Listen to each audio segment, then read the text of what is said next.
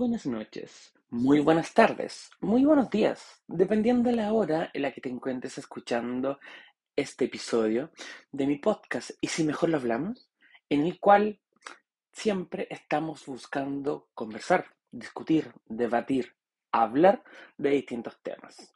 Mi nombre es Seba Alonso y en esta oportunidad, en este episodio especial, tengo la grata fortuna de volver a tener eh, como invitada a la Pauli, amiga entrañable de la vida, y vamos a conversar a raíz de su experiencia personal, ya un tema bastante interesante y que poco se, se toca, poco se conversa, poco se habla, y es justo y necesario, ya que es todo lo que es referente a la neurodiversidad.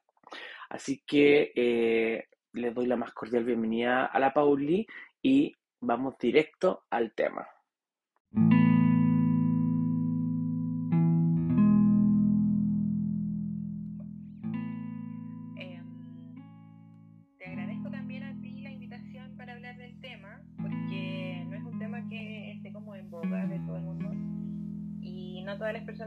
Tampoco saber.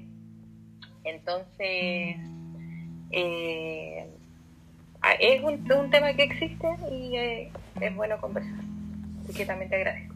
Muchas, muchas gracias, sí, porque en verdad, mira, eh, para mí de un primer momento cuando decidí crear este podcast, me planteé a mí mismo la... Respecto de cubrir mi necesidad, quiero la necesidad de poder conversar con personas cercanas a mí para poder hablar de los temas que no suelen hablarse, finalmente, de esos temas tabú que no debiesen ni siquiera por qué serlo, la verdad. ¿Ya? Así que nada. Pero bueno, entremos ya eh, en tema, ¿te parece? A mí me gustaría llevar este capítulo de una forma distinta, ¿ya? Porque eh, quiero conversar contigo respecto de tu experiencia, ya como mamá, cómo criar a un niño ya que tiene que tiene estos diagnósticos finalmente ya yo igual tengo un, un asunto respecto de catalogar a una persona respecto al diagnóstico eh, aprendí eh, por experiencia propia de que finalmente un diagnóstico es eso, es solo un diagnóstico, no, me, no te define como persona. ¿ya? Eh, lo aprendí a la mala tal, tal, vez, pero lo terminé aprendiendo. ¿ya? Y en ese sentido, claro, me gustaría poder saber cómo lo has llevado tú, cuáles han sido quizás como las eh, dificultades que el, mismo sistema eh, genera en relación a situaciones que son eh, escasas o que son desconocidas en cierta medida. Así que no sé si tú nos puedes contar primeramente cómo partió todo esto, en qué instancia tú como madre te diste cuenta de que algo estaba pasando con Dante. Eh, vamos a partir así como por el principio, creo yo.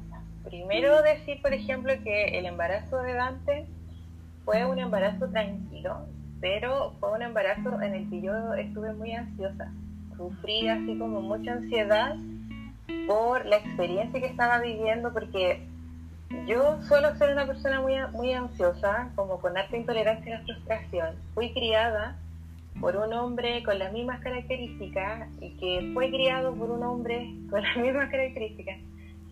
Entonces, eh, no sé, por el embarazo yo igual lloré harto, estuve así como súper eh, emocionalmente desequilibrada, por así decirlo.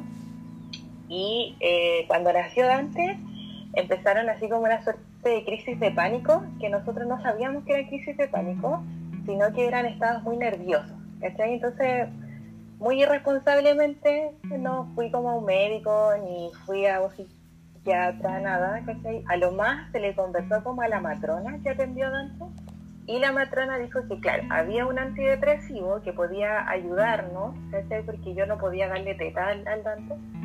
Y el, ginecólogo, lo vamos a funar, eh, se llama Robinson, eh, no me acuerdo el no me acuerdo el apellido, pero el doctor Robinson, que es el que atiende a millones de mujeres en Antofagasta en el obelisco, no, en el Pucarán, eh, dijo que él no era psiquiatra y que no le interesaban esas cosas porque él solamente veía guaguas. Pasamos como por una violencia obstétrica ahí y abandonó el caso completamente porque ya la guagua había nacido. Entonces para mí fue así muy terrible, eh, obviamente porque la situación es como eh, muy estresante, El, ser mamá así como primeriza. Y también las mujeres que estaban alrededor mío como que me contuvieron, pero eh, todas como tratando de hacerlo bien instintivamente, ¿cachai? Como que no, no hubo esa luz de decir inmediatamente vamos a un psiquiatra. La cosa fue que pasamos bien la primera parte de la infancia hasta que el Dante siendo guagua, ¿cachai? Era una guagua así como súper pegada. Se quedaba pegado viendo tele, se quedaba pegado como eh, mirando a la nada, poco se reía, balbuceaba, cosas así, hasta como ya los, el año, cuando tú, los dos años, empezó así como a mostrar unas luces de eh, no sé, porque no hablaba con extraños, no se reía, no le hacía gracia a otras personas, a veces no conectaba la mirada. Em, y, jugaba, por ejemplo, a alinear cosas, a hacer torres, casi, eh, casi no interactuaba con otros niños, o, bueno, igual había poco, así como contacto con otros cabros chicos, ¿cachai? Y, y nada, pues después como ya eh, como que utilizaba los juguetes para otra cosa que no era su función. si había un auto o un teléfono, él no jugaba a hablar por teléfono, sino que jugaba como a pegarme las huevas. Entonces, eh, me acuerdo que tenía unas rabietas, pero imposibles, era imposible, me tiraba el pelo, me mordía, se pellizcaba la cara cuando no hacíamos algo que él quería. Y en el policlínico, nosotros lo teníamos inscrito en el policlínico y ahí le hacía los controles de niños sanos, Y yo le comento a la educadora de párvulo que el Dante tenía esta como suerte de violencia cuando jugaba, Entonces la educadora de párvulo me derivó a mí como mamá a la psicóloga del, del CESPAM. Entonces ahí empezamos a descubrir, porque lo primero, el primer, el primer camino que hace, el, primer protocolo que cumple el sistema de salud eh, pública es eh, buscar evidencia de que no haya violencia intrafamiliar por el niño que es golpeador. ¿Cachai? Que es un tema súper igual, porque yo fui tratada como paciente con indicios de violencia intrafamiliar por un lado está bien, pero por otro lado igual te sienta en una en un espacio, te pone, te coloca en un espacio como súper complejo de, de tocar, ¿cachai? Como yo le explico a la psicóloga que tengo enfrente, que no sufro violencia doméstica y que mi hijo golpea porque le nace y no porque esté recibiendo malos ejemplos, por así o porque no es algo que él esté bien. Eso es ¿cachai? Entonces, así partió todo, cerca de los tres años, eh, no, cerca de los dos años, no, creo que fue antes, perdóname por lo... No, tranquila, tranquila. Fue al, al año nueve meses. Perfecto. Ahí déjame hacer una pequeña pausa porque en verdad, eh, o sea, estamos hablando que ni siquiera tenía dos años Dante y ya las vicisitudes que tuviste que tener que pasar eh, creo que son verdad súper heavy. O sea, eh, desde el comienzo, cuando tú mencionabas de que tenías procesos súper ansiosos dentro de del periodo de la maternidad, eh, cuando estaba embarazada precisamente, yo no soy experto en el tema, así que no te puedo decir si es que es tan normal o no. me parecería desde la vereda de la absoluta ignorancia de que no debiese ser tan raro puesto por el cambio hormonal que tiene el proceso de gestación. Pero obviamente sí que hay una línea que tú trazaste cuando mencionaste de que fuiste criada por un hombre que tenía los mismos rasgos y a su vez ese hombre fue criado por un hombre también con los mismos rasgos, ya uno empieza a tener claridad de que hay un hilo conductor a nivel familiar respecto de situaciones que son del espectro de la salud mental. ¿ya? Así que claro, ahí quizás obviamente empezaste como a, a unir caos y empezaste a entenderte incluso un poco mejor. El hecho de que lo hayan mencionado como a tu médico tratante y que haya sido tan mierda, porque no hay otra palabra, eh, lamentablemente no me sorprende. Lamentablemente no me sorprende. Por una parte, porque específicamente lo que él te dijo, dentro de todo, es real. Él no es psiquiatra, ¿ya? Eh, pero creo que el proceso de contención es lo mínimo que uno espera de un médico y respecto de esa situación cuando tú no tienes ni siquiera eh, dónde acudir, no tienes referencia, no tienes idea de lo que está pasando y se lo planteas a una persona que se entiende de que estudió, de que tiene al menos un valor por la vida de un otro, eh, en esa perspectiva eh, hubiese esperado al menos quizás, lamentablemente no te puedo ayudar yo, pero te voy a derivar a alguien, ¿ya? Porque no creo que haya sido la primera mujer que se atiende con él que tenga algo similar a lo que tú viviste finalmente, ¿ya? Y ahí obviamente eh, trabajar en red es fundamental, ¿ya? Todos estos procesos de, de salud mental son súper multidisciplinarios y obviamente él está bien, no es experto, no es su área, está correcto, nada que decir, pero, o sea, cerrar la puerta con llave por dentro es como, de verdad que no. O sea, lo que se hubiese esperado es que te hubiese dicho, mira, en verdad esto es un proceso que eh, es normal, primero que todo, ya porque cuando uno no tiene claro ya este tipo de circunstancias, uno piensa que uno es un bicho raro, que es lo único que le ha pasado esto, y que nadie te va a entender, y, y, y se basa un millón de películas finalmente. Y en esa perspectiva eh, generó, yo creo que eso y más en ti a la hora de no querer ni siquiera escucharte ni, ni darte ninguna orientación. O sea, te hubiese orientado un poco y tal vez hubiese sido todo súper distinto. Y ahí en el pasar, cuando tuviste que eh, entrar en el proceso de eh, el tratamiento social que tiene la intervención multidisciplinaria de un centro de atención primaria, ya en situaciones como esta, igual son súper violentas, pues son súper violentas, porque sí, como tú bien decías, está bien que lo averigüen, lo busquen, lo investiguen, pero eso no deja de ser de que sean violentos.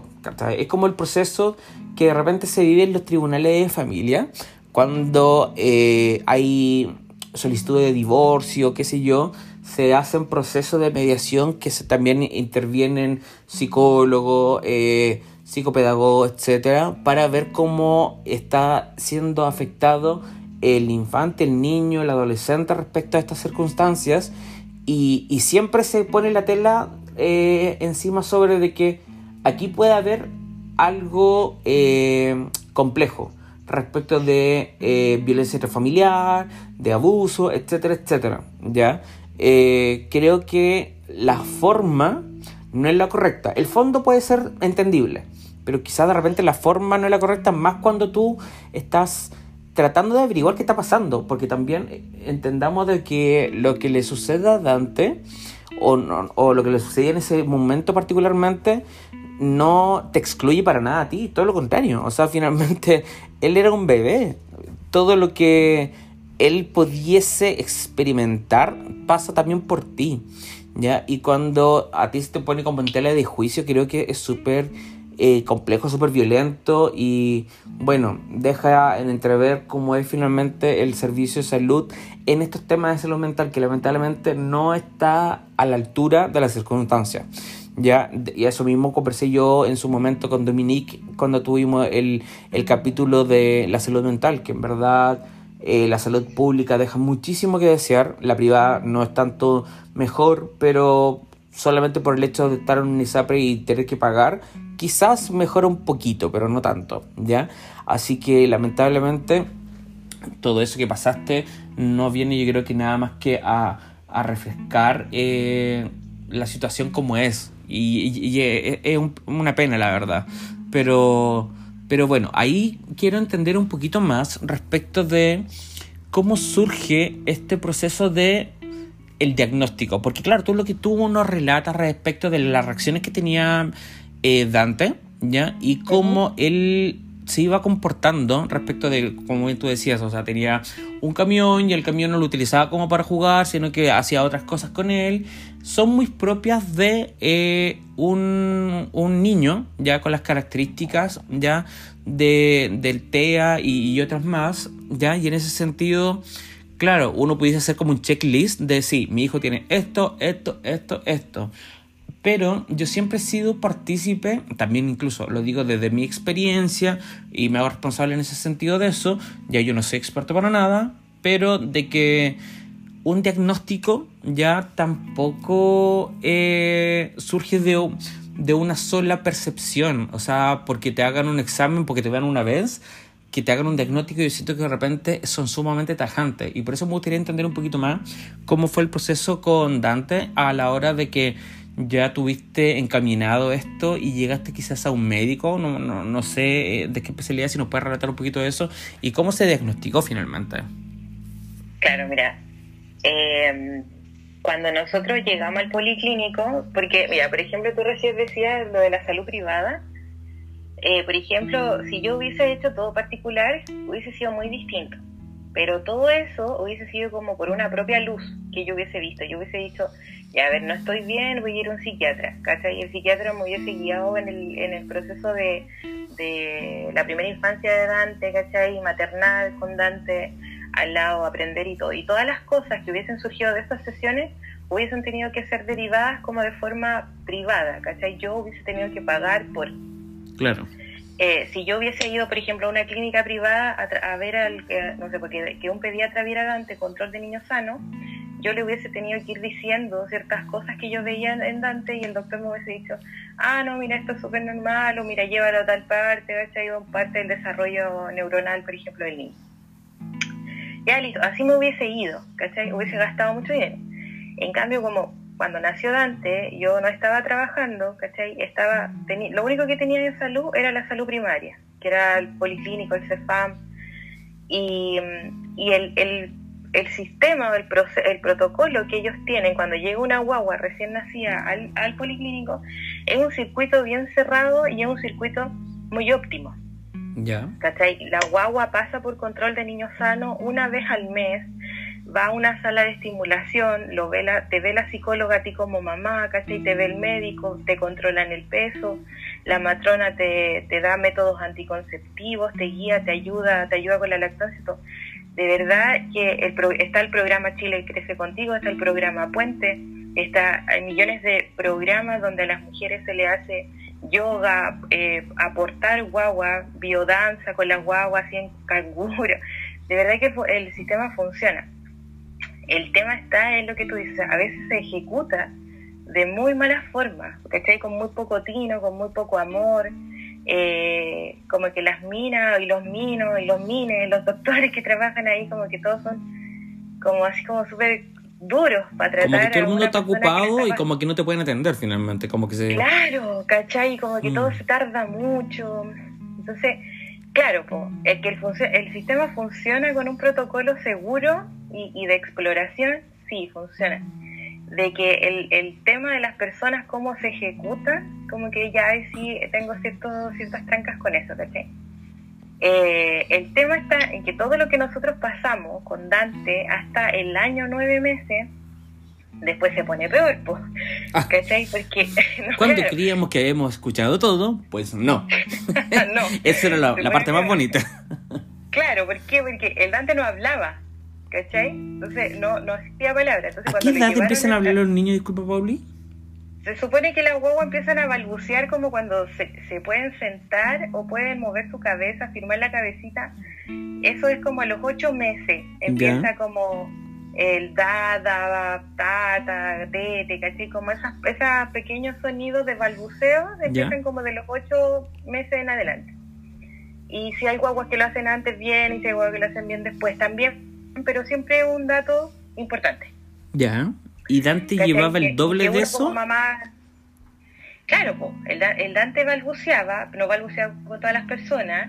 Después cuando aprendió a caminar, que fue como el año tres meses, tarde también, porque se, espera que las guaguas aprendan a caminar al año, o que gateen, o que se afirmen, o que tengan control de su cuerpo desde los 10 meses en adelante. Ya. El Dante aprendió, el Dante aprendió a caminar al año 3 Y había como un retraso en el lenguaje en el que él muchas veces no hablaba pero pedía cosas o a veces ya no pedía nada, hacía todo de forma autónoma o trataba así como de solucionarlo todo él solo, entonces era muy raro ver una hueva chica que no hablaba contigo, no te pedía agua, no te pedía leche, no te pedía nada. Y de repente te- iba, abría el refrigerador, sacaba leche y se la tomaba. claro. Es como, no sé, los juguetes, cosas así, era muy raro. Y, mm, y la frustración, ¿cachai? Así como que, ah, esta agresividad, se picaba la cara, mordía, pateaba, me tiraba el pelo, todo. Entonces, ahí el Dante lo, va al dentista, ¿cachai? Y yo le comento que el Dante no hablaba. Entonces el dentista me dice, ah, pero esto es por culpa del tete. Todo- ninguna huevo que tenga tete va a hablar, ¿cachai? Sácale el tete y va a empezar a hablar. Ya, entonces le sacamos el tete. Ese- Ese ya eran como los dos años, pues, eso. dos años y algo. Tampoco hablaba. Entonces lo derivaron, el, el, el mismo CEFAM lo derivó al fonoaudiólogo, ¿cachai? Y el fonoaudiólogo me dice, ya, tienes que hacer una lista de todas las palabras que Dante dice y tienes una exploración de un mes, ¿cachai? Él me dio la tarea a mí como mamá. Entonces cuando llegamos, ¿cachai? yo siempre dejando que los doctores o los especialistas me fueran guiando. Claro, ¿cachai? que es lo que uno espera finalmente también, pues por eso son especialistas. Exacto, entonces pasa que en esa conversación viene el fonoaudiólogo me dice, oye tú mamita, ¿a qué te dedicas? ¿Cachai? ¿Eres, eres dueña de casa eh, o trabajas? ¿Cachai? Entonces yo le digo, yo estoy, en este minuto estoy siendo dueña de casa, no estoy trabajando, pero tengo de profesión, soy profesora de lenguaje, ¿cachai? En- Entonces el weón me dice así como, ah, pero está súper bien esta guagua, pues si la mamá es profesora, ándate para la casa tranquila, Haz lo tuyo, haz lo tuyo. ah, weón, estimúlalo, que hable todo. Aplica lo que aprendiste, una cosa así. Claro, ¿cachai? Entonces yo me fui con una tremenda carga más emocional para mí, porque decir, weón, soy profesora de lenguaje y soy tan mala que mi hijo no habla. ¿Cachai o no? ¿Cachai o no? Y fue Sí, como, pero que- weá, estoy haciendo todo mal. Pero que la vinculación es completamente distinta porque tú estudiaste pedagogía en lenguaje. O sea, Claro. eh, enseñarle no hablar a una persona, sino que enseñar respecto al desarrollo evolutivo del lenguaje.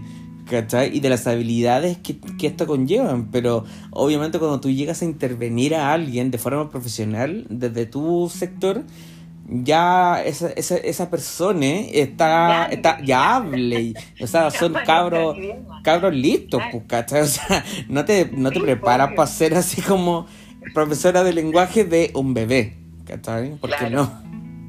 Oye, aparte que soy tu mamá, po. Sí, pues, o sea-. Es como muy, muy quichucha.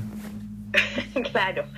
Y eso fue, bueno, una parte como anecdótica, pero fue real, ¿cachai? Que me dijeron eso, así como, no, tú tranqui, ¿cachai? Cálmate, sí, ya total, tú soy profesor y sabí, fue ya como que delegaron en mí esa, esa Así como, responsabilidad. como que no ocupe recursos si los puede usar usted misma en su casa.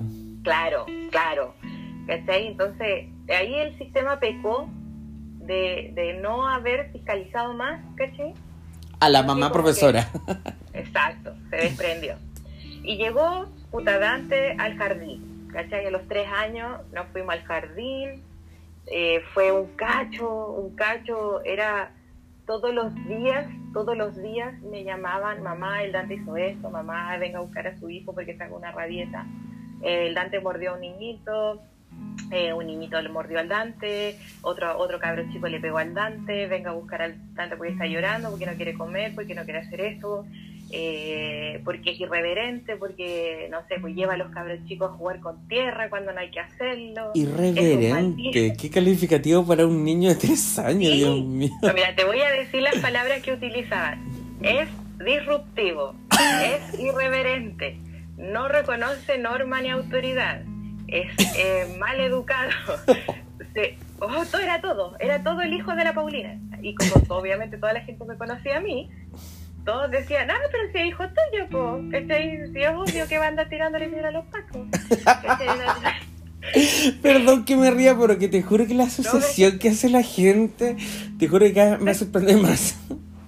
Claro, mi mamá me decía, ah, pero si tú eres igual cuando chica. de tal astilla. Oye, disculpa, antes de continuar, ¿sabes que hay algo que como que me genera un poquito de ruido? Que respecto, yo no sé cómo, obviamente, porque no tengo hijos, ni hijas, ni hijes, ni, ni nada cercano a ello. Eh, lo más cercano son ustedes, amigos que tienen, que tienen hijos. Eh, ¿Cómo es esta relación de los jardines infantiles respecto cuando un niño hace una rabieta, que debo entender que es como normal y natural de una persona que está en proceso de crecimiento y que se está adaptando a estar con gente que no conoce, que eh, cortaron en cierta medida un poquito el vínculo eh, presencial con la mamá, papá, hermanos, casa, qué sé yo? Eh, ¿Cómo es eso de como que venga a buscarlo? O sea, la idea es que no lo cuiden ustedes y lo ayuden a progresar. O sea, entonces, ¿por qué lo lleváis? Claro. Como que no entiendo. ¿Eh, eh, ¿Eso es como frecuente? Mira, hay, hay jardines que se hacen cargo y hay otros jardines que no. ¿cachai? Hay, hay algunos jardines que no sé, pues tienen el, el jardín lleno de cámaras y que ellos sí se hacen cargo para que tú veas con mamá cuáles son los protocolos que ellos están utilizando. O sea, que no los aprietan, que no los, no sé, pues amarran a una silla, sino que, porque obviamente tienen las cámaras que están evidenciando todo. Hay otros jardines que no cuentan con esa tecnología y ellos se desprenden del problema y te llaman a ti para que tú veas y controles a esta guagua que es incontrolable. Porque, ¿qué pasa si un cabro chico está haciendo una pataleta gigante y viene la tía, lo agarra y piensa que lo están zaparreando? O sea, pues imagínate que alguien ve esa situación. Claro, efectivamente se puede prestar para malentendido. Se puede prestar muy malo entendido. Entonces, hay jardines que tienen la política que es un poco más segura de decir, bueno, que la mamá venga y lidie. ¿Cachai? Hay colegios también que hacen exactamente lo mismo. Hay otros colegios que, otros jardines que tienen otra, otra forma. Ahora, entendamos que de un curso de 10 niños, siempre hay dos o, o uno. Mi, mi Dante era como el tercero del jardín entero. Ya. ¿cachai? De, lo- de los 50 niños que quizás ahí habían, Dante era el, el número 3 de 5, ¿cachai? Entonces, claro, cuando tú tienes un grupo de personas que son neurotípicas, esa es la palabra que vamos a utilizar, Perfecto. neurotípicas, Neurotípicas. Que entra en un proceso ansioso, ¿cachai? Va a llorar, va a decir, no, quiero a mi mamá, y la tía le va a decir, eh, mira, tu mamá va a venir en un ratito, yo te voy a enseñar algunas cosas, vamos a jugar con los amiguitos, y después te van a venir a buscar, la mamá no te va a abandonar. Entonces como que el, niño neurotípico, o la niña, o el, niñe neurotípico, se va a quedar con eso, te va a entender, y va a decir, ok, voy a jugar, y, y te va a comprar todo lo que tú le quieras proponer. Claro, como un placebo. Exacto, ¿me entendí? Y sí, se va a, y va a jugar y, y va a conectar contigo y, y va a entrar en esta complicidad. En cambio, el niño o la niña o el niñe ne- eh, neuroatípico, Ya. olvídate, no, no, no, lo va a hacer, no se va, no, mi mamá me va a abandonar, no va a volver nunca más, ¿cachai? Porque va a entrar en un estado ansioso, que va a tirarse al suelo, va a rodar, va a gritar, te va a pellizcar, va a pellizcar a otro, te va a tirar el pelo, se va a golpear incluso a él mismo, porque Dante llegó al punto de darse cabezazos contra las paredes. Wow. ¿cachai, no? Entonces, eh, la tía del, del Dante, ¿cachai? Que se llamaba Carolina, creo que la recuerdo, no me acuerdo el apellido, un día así en el medio del patio del jardín me dice, eh, mamita, ¿sabe que yo tengo que hablar con usted una cuestión importante? Yo dije, bueno, si es importante me va a llevar a una sala, ¿cachai? Y no, pues, al medio del patio del colegio con todas las viejas y los viejos mirando. Con micrófono en mano. Claro, con megáfono así. Me dice, ¿sabe qué? Yo creo que el Dante es TEA y tiene que llevarle un doctor. Y yo así, te juro, súper ofendida, po. Y, y, y, y muy ignorante también, en una yo estaba en una postura súper ignorante, muy arrogante. Yo dije, ¿qué se cree esta weona que me viene a decir que el Dante es TEA, weón? Qué irresponsable decirme o, o- o que ella crea que, te- que tiene un diagnóstico y más encima me lo dice al medio del patio. Sí, o sea, convengamos que finalmente la forma, nuevamente caemos en lo mismo. El fondo quizá Exacto. era entendible, pero son las formas. Claro. Y yo en ese minuto pequé de la arrogancia, que es la que te decía yo recién, ¿cachai? De decir que se cree esta Gaia, que es una simple educadora de párvulo, ¿cachai? ¿no? Y se cree neuróloga, dije yo, en mi ego así súper dolido. ¿Qué se cree? ¿cachai? Entonces, yo, si me está escuchando esta mujer, le pido disculpas, le pido muchas disculpas por haber hecho eso. Fue una lección que me costó mucho aprender, la aprendí, pero tuve que pasar por millones de cosas como para caer en, humildad, ¿cachai? Al menos este es como el primer camino, por eso lo cuento, porque no voy a ser la primera mamá o el primer papá o la primera pareja homoparental que va a pasar por esto si es que están explorando y su, y su hija o su hijo o su hija es neurotic, eh. Entiendo, claro. ¿cachai? A veces nos pasa a nosotros que nos negamos, como que no, ¿cachai? Mi hijo es distinto, no sé, como, ¿por qué ven algo malo en él? Porque aparte que al, al nosotros ser tan ignorantes respecto al tema, lo tomamos como algo malo. Entonces... Claro, finalmente el miedo como lo desconocido. Claro, yo, yo podría, o tú me podrías decir a mí, pero Pauli, tú eres profe, ¿cachai? Entonces, claro, la malla curricular que yo estudié no tenía necesidades educativas especiales o diferentes. No, porque estudiaste pedagogía, no estudiaste educación diferencial. Claro, pero era, era súper poco. O sea, yo como profesora tampoco manejaba en, algún minuto, hasta que Dante nació, no manejaba habilidades para trabajar con niños neuroatípicos. Porque no me lo enseñaron, porque ni siquiera hubo un ápice, o sea, nada, ni siquiera decir, investiguen sobre esto, o si les interesa, ¿cachai? Entonces, hubo, hubo, hay harto ahí, hay harta ignorancia, ah, o hubo, porque Dante ya tiene ocho años, ¿cachai? Hubo mucha ignorancia respecto al tema. Entonces, yo me enojé tanto con esta tía de jardín, yo dije, ya, estas mujeres no quieren al cacho de, de alumno, eh, me lo llevo ¿cachai? Lo saqué del jardín, no volví más. Ah, y, lo otro, se me olvida, es que en una reunión de apoderados que tuvimos con las educadoras, la, encargada como de convivencia dice que es necesario que nosotros los papás exploremos los niños. Sí, cacha, o sea, había luces, bueno, ahora yo que reflexiono, yo digo, había luces. Esta educadora nos estaba invitando a nosotros como papás a que exploráramos y lleváramos a los niños a controles, ¿cachai? Donde le demostráramos nosotros el desarrollo psicomotor, el desarrollo del lenguaje, el, lenguaje social, ¿cachai? Conductual, para que los médicos nos dijeran si nuestros hijos tenían un diagnóstico. Y, la mujer dijo, la mujer dijo en, el, en ese rato que el niño autista era un niño discapacitado mental. Y esa weá a mí, te juro que me trastornó. Eso, eso a mí me terminó de comprobar que yo tenía que sacar adelante de ese jardín y alejarme lo más, lo más rápido posible. Claro. Porque yo dije, ¿cómo es posible que estas minas digan que el ser autista es una discapacidad mental? Y me quedé con eso porque yo estaba súper negada, súper negada. Yo no quería saber nada, entonces dejó, pasó todo el año, Dante estuvo hasta abril, hasta mayo en ese jardín y chao, nos fuimos y estuvo todo el año en la casa. Y después eh, yo quedé embarazada de Vicente, ¿cachai? Ahí hubo otro conflicto más, porque también se generan em, conductas ansiosas, pero yo como que ya tenía experiencia del embarazo de Dante, entonces soltaba ciertas cosas, como que yo misma me terapié, ¿cachai? Y como que ya voy soltando esto. ¿Y qué te da ansiedad, Pauli, ahí en ese sentido? ¿Qué te da ansiedad? Sí. O a ti particularmente, ¿qué, qué, te da ansiedad? ¿Eran circunstancias o eran como esa tipa, esa, no típica, porque no quiero ocupar esa palabra, como la ansiedad que uno no sabe reconocer? Finalmente, como que no sé por qué me está pasando, pero sé que me está pasando algo. Mira, lo que pasa es que, por ejemplo, cuando yo me embaracé de Dante, yo estaba terminando la carrera. Recuerdo. cuando... Ajá, ¿cómo? Recuerdo. La carrera de la U. Sí, recuerdo, recuerdo. Claro.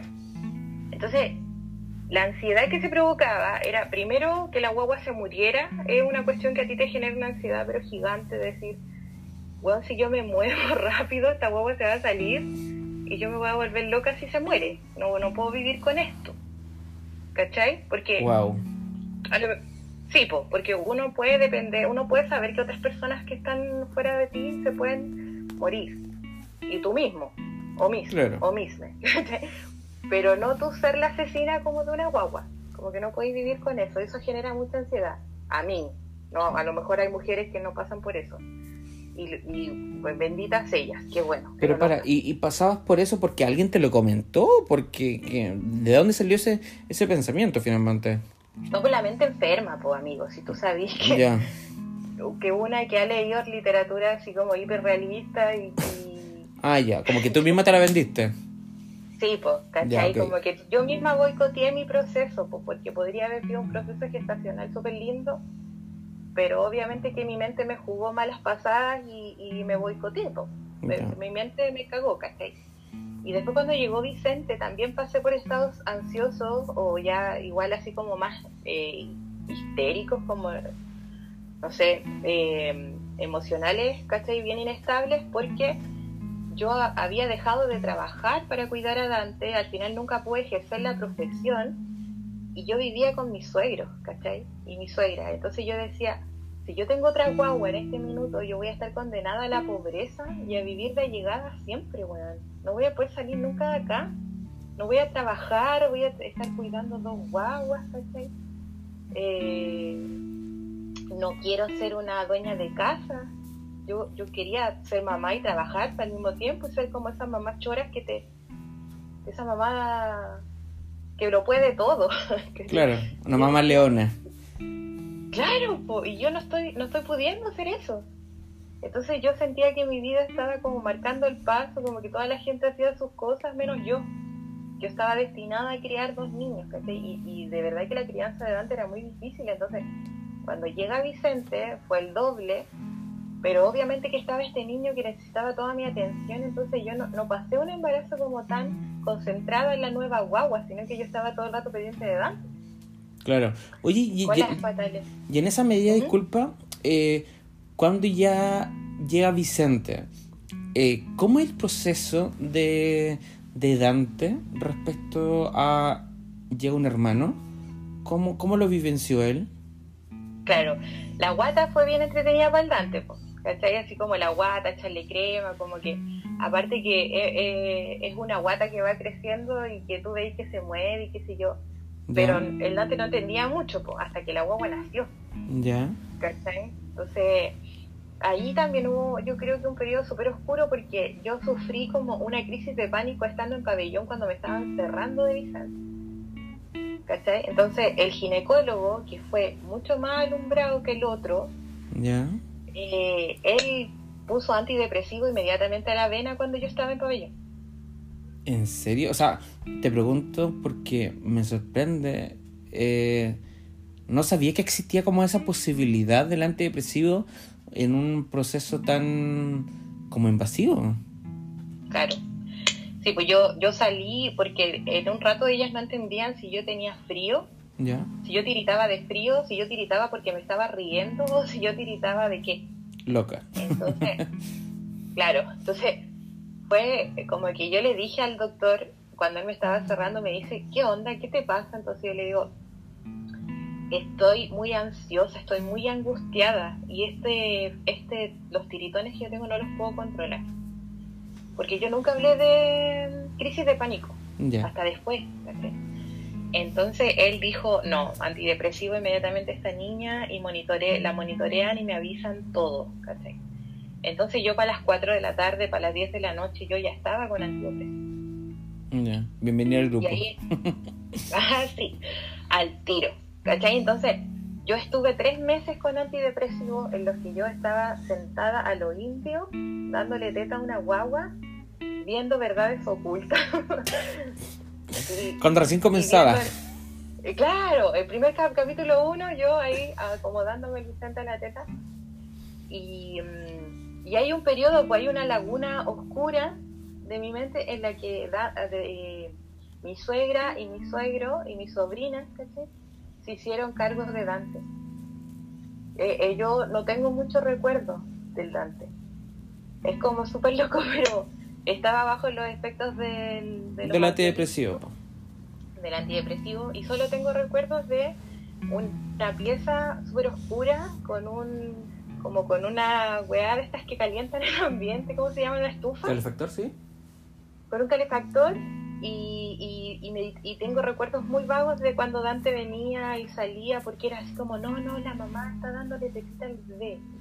Claro, procurando de que como que no te molestara a nadie finalmente. Claro, claro, entonces eh, el Dante cuando venía, cuando estaba ya era de noche y toda la cuestión, eh, siempre yo los acosté juntos, siempre le, demostré que conociera a su hermano, Y, y había una buena relación, pues hay una buena relación en ese sentido, como que Dante siempre exploró a la guagua, le daba besos, la tomaba, la tocaba, todo. Pero siempre como un niño muy bruto, pues, ¿cachai? Como o sea, yo, creo como un niño, finalmente, si los niños no tienen control absoluto de su cuerpo ni su fuerza. Claro, claro, sí. hasta el momento eran todas las luces así como muy ah, típico, típico, típico. Entonces, y ahí nos fuimos para el jardín, po. Dante, cuatro años, tenía que ir al jardín. ¿Cachai? Entonces llegamos al jardín Semillita, que está al frente del hospital militar. Y terrible, acá viene otra, otra anécdota muy heavy porque la educadora, otra buena que voy a poner, ya, pero ok, sobreviviente todo. La loca, mal, puta, al Dante le caía como patada en la guata, el Dante hacía unas pataletas, pero horribles, horribles. Cuando nos bajamos de la micro, eh, ah, eso es lo otro también. Por ejemplo, a Dante le costaba mucho hacer caso. Yeah. Y tú le decías, párate acá al lado mío porque tengo que arreglar la mochila de tu hermano. Y el Dante era una wea que salía corriendo así, pero a matarse contra los autos. Me muero. yo te juro que era así, Dante no, Dante no. Y siempre haciendo lo, el loco, En el supermercado hacíamos loco, en las tiendas hacíamos loco, en el, en el centro hacíamos loco. Toda la gente me miraba, yo sudada entera, diciéndole así de la mano, quédate quieto, por favor, que necesito ver el, coche de la guagua, que ha ido tu hermano. Y, y, era como... Él no entendiendo nada tampoco. Y todo el mundo jugándote con la mirada. Él, jugando en, otra, en otro mundo, ¿cachai? No, no seguía instrucciones, no te escuchaba, hacía lo que quería. Eh, yo muchas veces le di palmazo, lo agarré del brazo, le grité, recibiendo todas las miradas enjuiciadoras de la gente alrededor mío. Claro, típico de la sociedad. Y, típico que otra mamá también se metía, ¿cachai? Y me trataba de ayudar, o le daban un chupete, siendo que el chupete le hacía peor. Eh, era eh, De verdad que fueron procesos muy, muy estresantes, muy estresantes. Millones de veces yo llegaba a la casa llorando, diciendo, ¿por qué cresta fui al supermercado sola, ¿cachai? Porque a veces el Eduardo, mi pareja, me decía, espérame, yo voy al supermercado contigo, O vamos el fin de semana. Yo decía, no, porque yo puedo, soy una mujer, agarraba mi guagua, la metía en el canguro, me iba con el dante de la mano. A la media hora tenía la pura cagar en la calle, en el centro, en el, en el mall, en el supermercado, toda la gente me miraba, el dante gritaba, lloraba, se tiraba, botaba todas las cuestiones. Y yo, yo llegaba a la casa en Uber. Mega frustrada ¿por qué me hice esto, weona? ¿Por qué? ¿Cachai? Y, es muy terrible porque tú decís, pero si millones de mamás salen con sus hijos solas, ¿cachai? Porque yo no puedo. Es que finalmente es ese propio como statement de la sociedad que a ti te, te pone entre las cuerdas, ¿cachai? Porque dices, pero ¿por qué el resto sí y yo no? Y te empiezas como a, a poner en una situación de de riesgo súper complejo y eso eh, en el sentido de como de la salud mental es como lamentablemente muy tendencia ¿cachai? suele suceder en muchas patologías y, es lamentable oye pero y en ese sentido ya cuando por ejemplo había nacido Vicente y todo ¿en qué situación médica estaba Dante? Eh, seguíamos la exploración y seguíamos con con el fonoaudiólogo y con la sala de estimulación. Ya. Y, al llegar Vicente se hacían por dos. Entonces yo iba a la sala de estimulación o al control de niño sano con Vicente y tenía que ir con el Dante. Mm. Haciendo todo el circuito igual, porque era por separado, pero siempre coincidían los dos. Entonces, eh, Dante va al jardín, al semillita, y, la profesora mal lo odiaba, todo así, le caía súper mal, entonces utilizaba estos, estos malos recursos de decir, ya, ningún niñito se va a juntar hoy día con el Dante, porque el Dante es muy pesado, el Dante le pega a todos los niños. Broma, ¿qué hacía eso? No te juro por Dios. A veces yo llegaba al, al, jardín y había una niñita llorando y le decía, mamá, ella es la mamá del niño que me pegó. Ay, no, me muero. Te juro así, Dante, ¿qué hiciste? ¿cachai? Y llegaba, salíamos del jardín, el Dante se pegaba una carrera como hasta el jumbo, angamos, ¿cachai? Yo tenía que ir atrás de él con la guagua, con el coche, con tal Y mal, pues el Dante estaba súper flaco porque no comía, ¿cachai? Porque en el jardín le daban comida, pero él no se la comía. Yo me vine a enterar como en agosto que el Dante no comía nada y por eso estaba súper eh, flaquito. Eh, y, claro, pues un día la, profesora me dice, eh, el Dante no come ni una cuestión, es súper mañoso. Entonces, la, la teoría de ella, como educadora, era que el Dante era el típico niño que vivía con sus abuelos y con sus padres y que era el único nieto y que por eso era malcriado. el Dante no, ella, ella siempre dijo que el Dante no tenía ni un tipo de diagnóstico, sino que Dante era un niño malcriado, era el típico niño que vivía con sus abuelos. Porque, claro, el padre es el que cría y, abuelo malcría. Claro, entonces que era un niño consentido, ¿cachai? Que tenía todos los rasgos de eso, pero que ella no veía ni una conducta rara, ¿cachai? Y que nunca, siempre ella me aconsejaba, siempre me decía, es que no estaría nada mal un buen palmazo bien pegado para que O sea, pasamos, pasamos de eh, el hecho de, hey, tiene problemas, de verdad, hágalo ver a, no, no tiene nada, ningún problema. dale un palmazo. Sí, como del extremo al extremo, así como... No, y claro, pues, sí, mira, por ejemplo, si yo reviso mi historia, lo que estoy haciendo ahora contigo, Dante varias veces se fue de palmazo, pues Seba. Varias, varias veces se fue de, por ejemplo, un, ¿cómo decirlo? Como un, esto que te hacen en la boca, como un palmazo en la boca, por cállate, tú no me mandas, cállate, eres una tonta, ¿cachai? Que me gritaba. Broma. Pues, ¿qué, edad tenía en ese entonces, punto? Cuatro años. Ya. entre 3 y 4 años, ¿cachai? Una vez terminó en la ducha, yo lo único que hice fue sacarle los zapatos y meterlo a la ducha.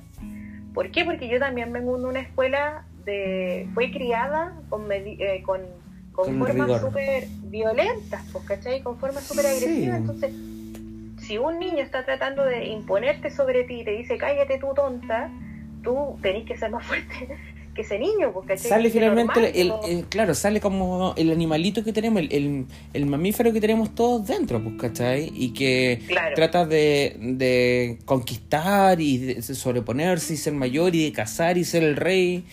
Y, y claro, finalmente... exacto, la norma, claro. Tal cual, tal cual. Claro, entonces yo no sabía nada, ¿cachai? Yo no sabía cómo hacerlo, a pesar de que era una profesora, más mal me sentía más crisis habían en mí, ¿cachai? Más nerviosa andaba, bruxaba, se me caía el pelo, engordé muchísimo en ese periodo. ¿Por qué? Porque era todo mal, o sea, todo mi cuerpo estaba mal, porque no sabía cómo lidiar con la situación. Y obviamente que yo creo que si tú a un niño le, le das un palmazo bien fuerte, lo gritas, basta, cállate, no sé, siéntate ahí como te estoy diciendo. El niño neurotípico se va a sentar y te va a tener miedo. Claro, ah. lamentablemente va a reaccionar en base a eso, al miedo. Eh, al miedo. Te va, no te va a tener respeto, sino que va a tener miedo. De no va a entender tampoco. Al Dante no le daba nada. El Dante ni siquiera le importaba. Él no, no, tenía miedo de nada, se subía, se caía de altura, una vez se cayó, se partió la frente, fue horrible. No, no lloró, no, no, le, no sintió dolor eh, era de verdad, eh, Seba, que él a mí no me tenía ni un tipo, ni un tipo de miedo. ¿Pero era solo contigo o era como con cualquier otra persona? Bueno, eh, pucha, se portaba. Lo que pasa es que yo tampoco dejé mucho que se juntara con. O sea, que estuviera como con tanta gente. Yo no lo dejaba como encargado con nadie. Siempre lo cuidé. Entonces era yo y su papá. Su papá, obviamente, que le tenía más respeto porque era más grande y hablaba como hombre y fuerte, ¿cachai? pero conmigo sacaba los pies del plato. Entonces, ahí también tú decís, ah, ya, pues con el papá no se porta así, entonces soy yo. Es Entonces, yo si es, creo que si es ahí, malcriado, po. ahí yo creo que también desde la vereda de la eh, inexperiencia y, y nada, es como... Yo creo que finalmente también pasa por un proceso de que uno con la mamá tiene un vínculo distinto, ¿cachai? tipo, eh, finalmente como que uno se salta varias cosas porque estuviste en su guata, pues literalmente. ¿Cachai? Sí. En cambio cuando uno reconoce como la figura paterna, eh, y por eso digo figura paterna, no necesariamente papá, sino que figura pate- paterna, eh, Claro. lo ve como eh, con un poquito más de respeto porque no lo conociste, no, no, no existe ese proceso químico, ¿cachai? Anatómico en que los unió. Es como tú llegáis y ves una persona que está ahí. En cambio, tú te sentís, te, te sientes como vinculado con tu madre porque naciste de ella. ¿cachai? Igual hay, hay otro, otro apego, hay otros códigos, y creo que creo eso. Entonces, eso fue muy raro, a los cuatro años, y después, ponte tú, seguimos con la exploración, y un día, acá viene todo, un día fuimos a la sala de estimulación con la educadora de párvulo en el policlínico, en el CEFAM, que quedaba ahí mismo abajito del Semillita, donde está el hospital militar, en ese CEFAM de Ah, sí, Centro sí. Sur, que se llama, al lado de la Clínica Oriente. Sí, lo conozco. Conozco esa clínica. sí, ahí mismo. Y eh, la educadora estaba evaluando a Vicente. ¿cachai? Entonces estaba haciendo un ejercicio.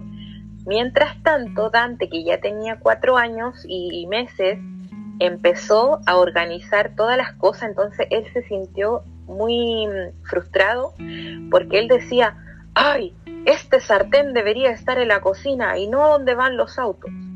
Y empezó a ordenar todo el lugar. Imagínate un cabro chico ordenando un salón de juego. Wow. Este cubo no va aquí. Y empezaba ya.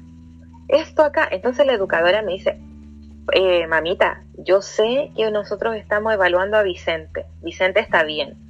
Pero tú has llevado a Dante al psicólogo o, a- o lo has llevado donde un médico. ¿Por qué? Le dije yo. Me dice, porque yo noto que Dante es Asperger. ¿Cachai? Esa fue la primera palabra que este, apareció nueva en el vocabulario. Ok. Asperger. Entonces yo le digo, ¿por qué usted cree que es Asperger? Entonces me dice, porque Dante cuando entra a la sala de estimulación empieza a organizar las cosas por categoría, por color, por forma, por tamaño, ordena todo y además porque habla de una forma muy robótica. Claro, Utiliza muy palabras. Utiliza palabras, ¿cachai? Eh, ¿Cuál fue la palabra que... Rimbombante. Fue la palabra que utilizó él. Me encanta esa palabra. Rim- Claro. Entonces, y además que las utiliza bien, po, porque hay niños que tienen vocabulario, pero que muchas veces no saben estructurar gramaticalmente una oración compleja, sofisticada, ¿cachai? Entonces yo le digo, lo que pasa es que yo soy profesora de lenguaje. Entonces mi, mi hijo habla bien Gracias a porque mí. yo lo estimulé mucho porque pasamos por la sala, por la fonoaudióloga y todo, entonces siempre bien estimulado que pronunciara bien las palabras. Entonces me dice, es que hay algo más que yo veo.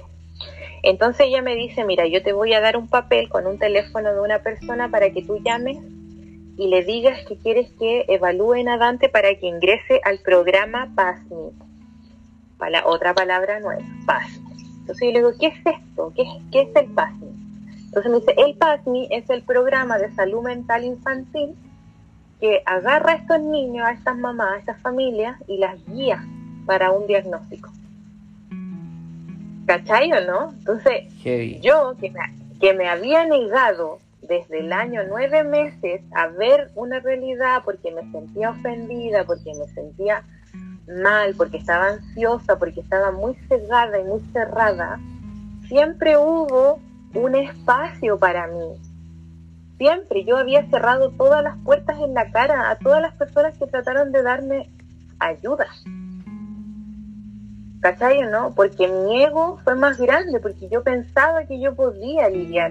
Sí, con la maternidad. que lo que pasa es que igual, claro, o sea, yo entiendo toda esa mea culpa que tú haces, pero también Ujú. convengamos de que es una responsabilidad social, porque finalmente, como no se habla, no se, Claro. no se educa al respecto, todo O lo, que malo, te, todo lo que te digan, que venga de afuera, tú lo ves como un bicho raro, po.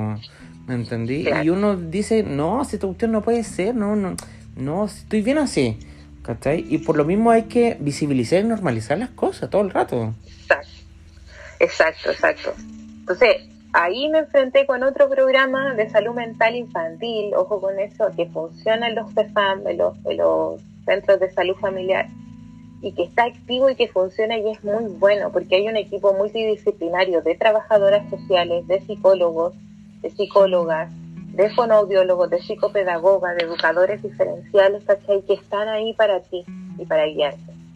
Entonces ese fue nuestro primer acercamiento y Dante ahí recién, bordeando los cinco años, empezó en una exploración psicológica. Ya. Entonces, en primera instancia, Dante tenía déficit atencional con hiperactividad, intolerancia a la frustración, impulsividad y ansiedad. Ese era el diagnóstico de Dante. Y yo, y, yo, y yo me sorprendía de mi propio diagnóstico. Sí, y tú pensabas que era largo. claro. Claro, claro. Entonces, así era su diagnóstico al principio. ¿Por qué? Porque Dante se comía las uñas, porque ya no tenía tete, entonces se generaba esa ansiedad. Tenía, era impulsivo porque no tenía temor a morir, se tiraba del barranco nomás y él, él quería llegar a alcanzar algo. Era, tenía conductas agresivas porque se lo lleva al chanfle, si hay algo que no le funciona, le viene la ira por dentro, así. Y además el déficit atencional, porque Dante en ese momento era un niño que hablaba solamente de las cosas que él quería. Entonces el psicólogo le preguntaba, Dante, ¿tú vas al colegio? "Eh, sí, pero quiero jugar con este auto. Entonces el psicólogo le decía, ok, vamos a jugar con este auto, pero pri- primero hablemos del colegio. Es que yo no quiero hablar del colegio. Entonces eh, se empezaron a ver, claro, pues él te tomaba atención en la medida que era interesante para él, si no era interesante para él, él te ignoraba completamente. Ya. Entonces, empezamos, bueno, eh, llegó la escritura, llegó el proceso de la lectoescritura a los cinco años. Entonces, Dante no hacía, por ejemplo, una A, sino que hacía una E. Entonces yo le decía, esta no es una A, esta es una E. Entonces me decía, pero mamá, si ahí hay una A, ¿cómo no la ves? Entonces le decía, pero hijo, esto parece una E. ¿Cachai? ¿No? Tienes que... Y le borraba la, la E para que hiciera una nueva A y olvídate, pues o sea, era una descompensación total, ¿cachai? Gritaba, se enojaba, lloraba, rompía el cuaderno, rompía la goma, tiraba el lápiz por allá. Porque él veía que había una A donde había una E. Ya.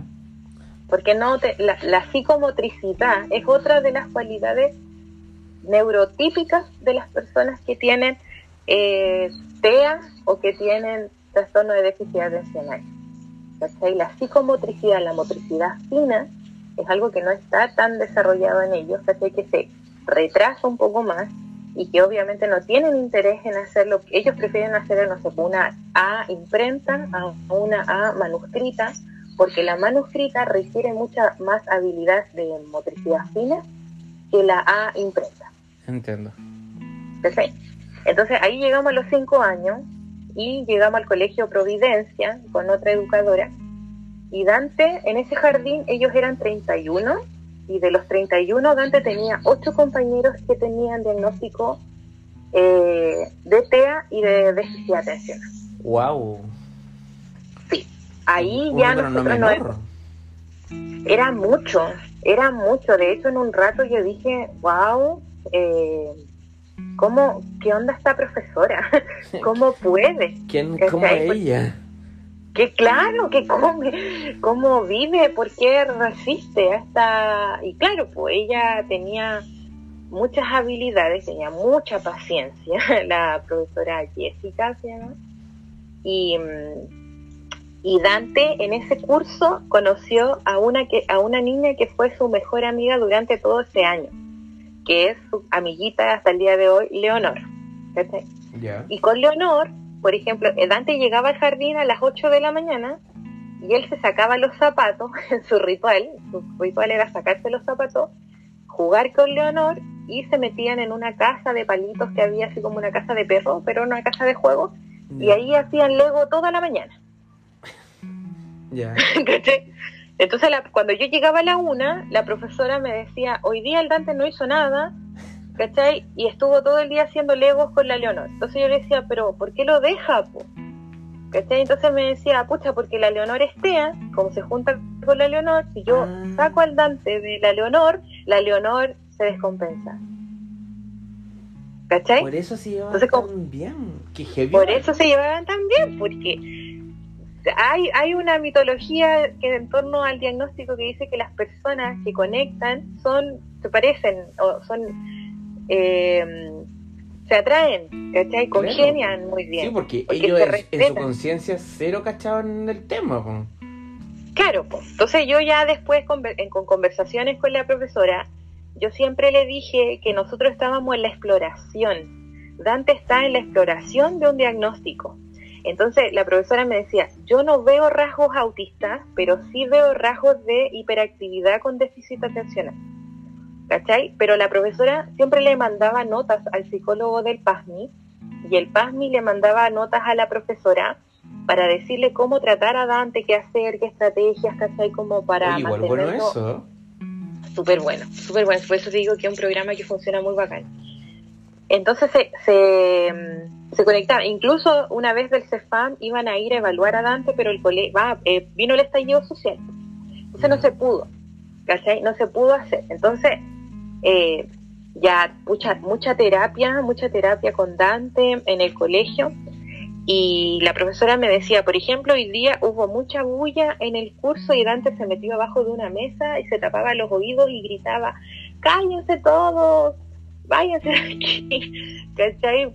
Y no los quiero ver y todo. Entonces yo decía, eh, ahí yo empezaba a estudiar, a leer, ¿cachai? Yo decía, ¿no será que esa es la conducta TEA?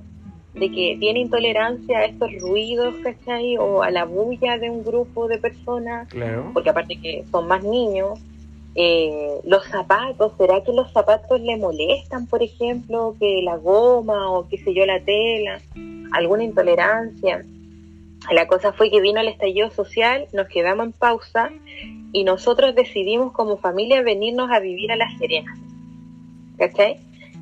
Y entonces aquí Entraba a primero básico y nosotros ya habíamos pasado todos los terribles cinco años en el pre-kinder. Ya. con este, con este niño que no había aprendido a escribir, que no había aprendido a leer, que a poco había ido al colegio porque cuando se descompensaba no iba y cuando estaba tenía descompensaciones en el, en el jardín me llamaban y a las 10 de la mañana estaba en la casa, ¿cachai? Entonces, poca vida escolar tenía. Entonces la profesora al final del año me dice, cuando Dante pase a primero básico, él va a tener que estar en el programa de integración en el colegio.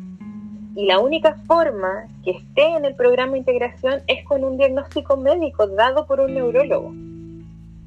Entonces nosotros nos pusimos a investigar los neurólogos que habían en Antofagasta, que en ese minuto eran como cinco, y que todos atendían de forma particular. Entonces yo tenía que tener como 80 lucas para ir al doctor y yo no tenía esa plata. ¿Cachai? Entonces, obviamente más frustraciones, Todo se iba más acumulando, obviamente. tipo, más terrible era porque yo sabía que ya no era una persona, no era otra, eran todas las personas que conocían a Dante las que me decían, yo ya como mamá no podía seguir tapando el sol con un dedo, tenía que llevarlo a un doctor, pero ya en este momento no tenía la condición económica. La, la cosa fue que nos vinimos, a Antof- a- nos vinimos a- de Antofagasta a La Serena y acá en La Serena descubrimos que había millones de neurólogos y hay una doctora que es como una eminencia en la zona y atendía por FONASA. ¡Ah! Ay, qué maravilla. No, te juro, así. Y fue como, ya, este es nuestro momento, esta ciudad es maravillosa, nos ha proporcionado todo. Dante encontró colegio. El día de la matrícula me preguntaron si el Dante iba a pertenecer al programa de integración. Yo le dije que sí, pero que tenía que tener un papel. Entonces me dieron el famoso papelito para ir a la, a la neuróloga. Me dieron una lista. Yo le dije, yo como nosotros no somos de la zona, usted me puede dar por ejemplo, los mejores tres doctores y yo llevarlos, ¿cachai? Entonces me dijeron, ya, el la primera doctora, que es la más bacán, la que nosotros reconocemos, o sea, la que está reconocida por el Ministerio de Educación, se llama María Alejandra Manquilé.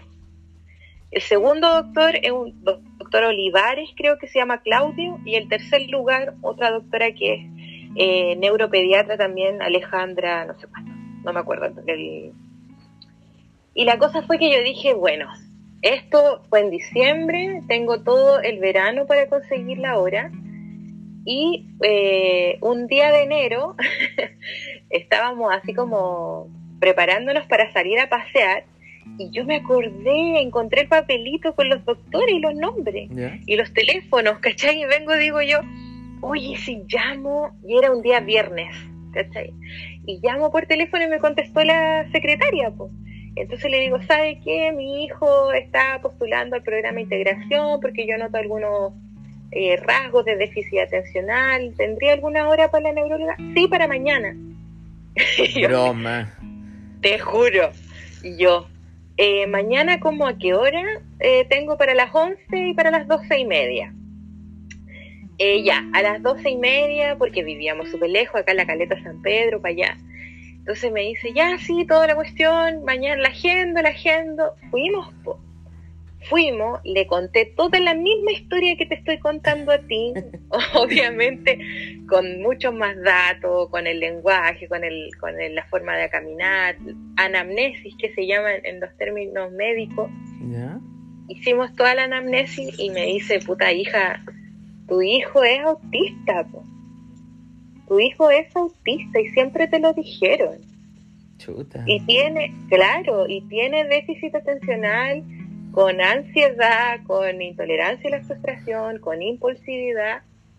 Y, y, hay que empezar a terapiarlo pronto, hay que llevarlo a una exploración psicológica y te vamos a hacer el papel, ¿cachai? Para que tu hijo entre al programa de integración. Entonces tú salías así como, ya, ¿qué, ¿qué significa todo esto ahora? Empezar a digerirlo, pues finalmente, y llevarlo como a la vida cotidiana. Claro, ¿cachai? Claro, entonces yo le digo a ella, eh, ¿qué hago? O sea, ¿qué, qué hice mal? ¿Cachai? ¿Cómo eh, él, él es así por mi culpa? Entonces, entonces me dice ella, no hay antecedentes ¿cachai? Que estén asociados a que una mamá pueda hacer algo para que el niño salga así, o sea, que tenga esta condición. Claro, ningún estudio eh, clínico que pueda corroborar. Eh, claro. Claro, entonces hay algunos factores ambientales, hay algunos factores genéticos. Entonces, por ahí nos fuimos alumbrando el camino, porque ella me dice que el, el TEA es una condición genética que es, se hereda por el hombre. Entonces, nosotros empezamos a unir los cabos Y, y, por ejemplo, yo fui criada por mi papá, que mi papá tiene todos los signos de, TEA, y mi tata era muy TEA, era más TEA que mi papá incluso. La familia del TEA. Claro, la familia, la herencia, sí, está como en ese genética. Y el Eduardo, mi pareja, es papá de Dante, también tiene eh, rasgos de déficit atencional es un tipo brillante en áreas que no son típicas para las otras, para todas las personas, ¿cachai? Pero que él tiene un potencial gigante, gigante igual, ¿cachai? Tiene más desarrollado el área de la música, el área del humor, el área del arte, y no el área, y la matemática, y no así las, las áreas sociales o comunicativas. ¿Cachai? Entonces fue como ya, ok, nos vamos a ir con calma, el Dante tiene esta condición, el Dante es así. La neuróloga me dijo, yo lo único que te voy a pedir es que tú sigas educando a tu hijo como lo has hecho hasta ahora, independiente, autónomo, porque antiguamente se conocía como ah, eh, síndrome de Asperger, pero ahora eh, la Organización Mundial de la Salud reconoce TEA nivel 1, TEA nivel 2, TEA nivel 3, ¿cachai? Y tu hijo es este a nivel 1, que vendría siendo un ex Asperger, lo que significa que es un niño bastante funcional. Claro, que son, finalmente son espectros que, que no lo clasifican directamente dentro de una patología, sino más bien son como eh, espacios en los que se van clasificando según el nivel de, de, de, de síntomas que vayan acumulando, ¿no? Claro, claro. Y obviamente hasta los seis años había un retraso. Entonces, por ejemplo, hay muchos doctores que hoy en día dicen que entre más temprana sea la exploración, ¿cachai? De, un de factores de riesgo, es mucho mejor porque así la persona puede entrar con un diagnóstico, se puede hacer terapia, porque hoy día tú tienes desde terapia ocupacional a terapia psicológica, eh, terapia social, eh, con educadoras de párvulo, psicopedagogas, con fonoaudiólogos, que pueden hacer que la persona salga del espectro o que salga del diagnóstico. Perfecto. ¿Cachai? Entonces, entre más antes se haga, es mucho más beneficioso para la persona que tiene la que tiene, ahí, que va, tiene... ahí va de la mano de la información, de la comunicación y de visibilizar todo. Exacto, exacto, exacto. Entonces, nosotros obviamente que tenemos que estar alerta, ¿cachai? Para poder reconocer, ¿por qué? Porque las personas tienen un desarrollo eh, neuronal, ¿cachai? Tienen un, un, desarrollo que desde los 18 meses tú puedes ir explorando, desde los 18 meses de vida. Por ejemplo, el desarrollo psicomotor, el desarrollo del lenguaje, la capacidad de, socializar y la capacidad de, comportarse en ciertas situaciones. Hay niños que se comportan de forma distinta, que socializan de forma distinta, y no, obviamente que no todas las conductas son iguales, pero que ya tiene que haber, por ejemplo, los dos años, dos años, tres años, ya te tienen que ir dando luces si es que eh, hay un retraso simple del lenguaje, hay un trastorno de la, del lenguaje expresivo, del lenguaje específico, o si hay un trastorno del espectro autista que es distinto. Claro, ver toda la red flag y empezar como a, a, tomar nota para ver si son cosas recurrentes, son esporádicas o realmente son aspectos naturales del, del crecimiento finalmente. Claro. Entonces ahí tú, por ejemplo, puedes ir evaluando a tu niño o a tu niña o a tu niña.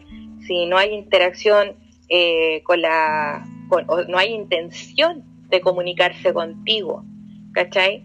Si no hay eh, una intención de querer nombrar ciertas cosas, ni siquiera un sonido, porque a, a un fonoaudiólogo, por ejemplo, no importa que un niño no diga perro, pero sí que diga guau guau, ¿cachai? Claro, que puede porque identificar, ahí... po. ¿Cómo? que puede identificar porque finalmente asocia Exacto. eh, y ahí se da la el funcionalidad que ellos pueden tener. animal. Exacto, exacto. Ahí hay una intención de comunicarse. ¿Cachai? La, el no mirarte a los ojos, el no conectar contigo visualmente, el ignorarte, el querer jugar más bien solo, ¿cachai? La falta de empatía, la falta de no entender el juego de las otras personas, ¿cachai? No tener un juego simbólico, eh, jugar de una forma peculiar, por ejemplo, solo, haciendo círculo, haciendo forma, organizando cosas, clasificándola, intolerancia a, a, esta, cuando tú sacas un autito de la fila que él te estaba haciendo, cómo él reacciona, caminar en puntillas. Por ejemplo, a Dante, no sé, pues hoy día tú, eh, mi mamá le ha preguntado, Dante, ¿a ti cómo te dicen en el colegio? Entonces él le dice, Dante, si me llamo Dante, entonces él le dice, ah, pero no te dicen de otra forma. Pero abuelita, ¿cómo me van a decir si yo me llamo Dante? no entiende. Hay cosas que las, las tallas, los dobles sentidos, Claro, cuando yo es, le digo... es demasiado racional, pues finalmente. Exacto. Su lenguaje es mucho más concreto, no, Exacto. no es abstracto, ¿Es no o tiene- no es? No hay interpretaciones. Exacto. no hay interpretaciones. ¿Se entiende? Entonces, eh, por ejemplo, eh, hoy día pasó que Dante le dice a su papá, eh, ¿puedo jugar PlayStation? Entonces el papá le respondió así como en un vicio de lenguaje muy usado, le dice, sí, espera, eh, espérame, le dijo. Entonces él le dice, ¿puedo jugar PlayStation? Entonces él le dice, sí, espérame. Entonces lo, lo mira de nuevo a los ojos y le dice, ¿pero puedo jugar PlayStation? Claro, porque él está esperando solamente un sí o un no. No está Claro, entonces le dice, ah, como que a veces, ah, claro, a veces como que uno cae en razón y le dice, ay, hijo, perdóname, sí, puedes jugar eh, PlayStation, pero debes esperarme cinco minutos. Entonces lo mira de nuevo a los ojos y le dice, ¿y ya pasaron los cinco minutos? Entonces le dice, no, todavía no llevamos ni un segundo, tienes que esperar. O por último, cuenta hasta 20, ¿cachai? Darle algo más concreto, porque decir, sí, espérame, o decir uno que uno le dice, ay, espérame un segundito. Entonces él te va a mirar y te decir, ya pasó el segundo. Claro, efectivamente hay que como que tener un lenguaje eh, bien específico eh, y, y, cumplirlo, porque obviamente va a estar ahí pendiente de que se haga lo que uno le dice. Exacto, exacto. Y si no, lo va a cuestionar, pero olvídate cómo lo va a cuestionar. Y va a ser una, un, un, muy complicado sacarlo de eso. A nosotros nos pasaba que le decíamos, vamos a ir al supermercado, íbamos, en, no sé, caminando. Esta no es la ruta del supermercado. ¿Por qué vamos por esta calle? Esta calle nos lleva al supermercado. Entonces nosotros decíamos, mira, porque hay diferentes calles para llegar al supermercado nos vamos a ir por esta porque vamos a ir explorando a ver si hay otra cosa, un edificio distinto o un árbol. Y decía, ah, ya, sí, me gusta explorar. Entonces, la neuróloga nosotros siempre nos ha dicho que está bien que nosotros le propongamos o que muchas veces le expliquemos que no tenemos que ser tan rígidos, que se puede llegar al supermercado de 200 formas y que vamos a ir paseando, que vamos a ir disfrutando del paisaje y eso disminuye también sus grados de ansiedad. Entonces, educar a Dante ha sido reeducarme a mí también en todas mis formas ansiosas, en, en, todas mis, en todas mis formas rígidas de entender también el mundo, de eh, aprender a hablar, porque yo me doy cuenta de que si Dante no me entiende ciertos mensajes, a lo mejor mis alumnos tampoco me entienden de la sala. Oye, heavy igual. Porque te permite hacerte un, un examen introspectivo de forma constante. De cómo yo me estoy relacionando con otras personas. Oye, ¿cuántos años tiene Dante hoy por hoy? Hoy Dante tiene ocho años. Ya. Ha crecido. Sí, nosotros nunca lo hemos tratado diferente. De hecho, Dante no sabe que es autista. Él, él ha escuchado ciertas conversaciones, por ejemplo, o a veces nosotros hemos conversado lo de ser diferente, pero él no se reconoce a sí mismo como un niño TEA, por ejemplo. Yo y, creo que eso es como, muy, es como muy propio finalmente, porque para ellos no existe una realidad más que la propia. Exacto. Entonces, eh, muchas veces, por ejemplo, nosotros hablamos de, no sé, sexualidad, de género, de cómo nos identificamos. Y, él a veces, yo no sé, pues yo le digo, algún día cuando tú tengas polola o tengas pololo, le digo yo, entonces me dice, me mira y me dice, ¿tú crees que yo soy gay? Entonces yo le digo, ahora no, pero puede que en el futuro sí. entonces me dice, mmm, y no va a haber problemas si yo soy gay. No, no va a haber ningún tipo de problema porque yo te amo y todo el mundo tiene derecho a amar y todo. Entonces, me gusta que en su mente hay espacio para ser diferente. Porque lo entiende desde, o por ejemplo, nosotros vemos una película donde están besándose dos mujeres. Por ejemplo, ayer estábamos viendo Doctor Strange y salió una, una familia de dos mamás. Ah, claro, sí, sí, me esa escena. Son dos mamás entonces le dice, sí, son dos mamás que se aman. Y fue como, oh, qué lindo. Entonces, qué bueno que lo entiende de una forma literal. Es amor, es una familia. Eso desde ahí, ¿cachai? De que hay de que hay un desafío importante socialmente, sí, mucho. Que heavy igual, pero creo que en verdad eh, es un proceso en el que, como tú bien lo dijiste, te permite igual a ti desafiarte eh, y desafiarte en una perspectiva igual súper profesional y poder ayudar a, a, otras personas, a otros niños, a otras madres, eh, porque como tú bien recibiste ayuda y no la, no la tomaste por, por ignorancia, porque efectivamente para ti, para nadie, o sea, no, no solamente para ti, pero nadie es como una constancia o algo eh, normal o, recurrente este tipo de, situaciones. Y cada vez que uno se ve enfrentado a algo completamente distinto, uno dice así como que, eh, no, ¿por qué me están diciendo eso? ¿Qué se creen? Y finalmente, claro, ahí cuando uno como que eh, el auto boicot, pucha, todo el rato, ¿me entendí?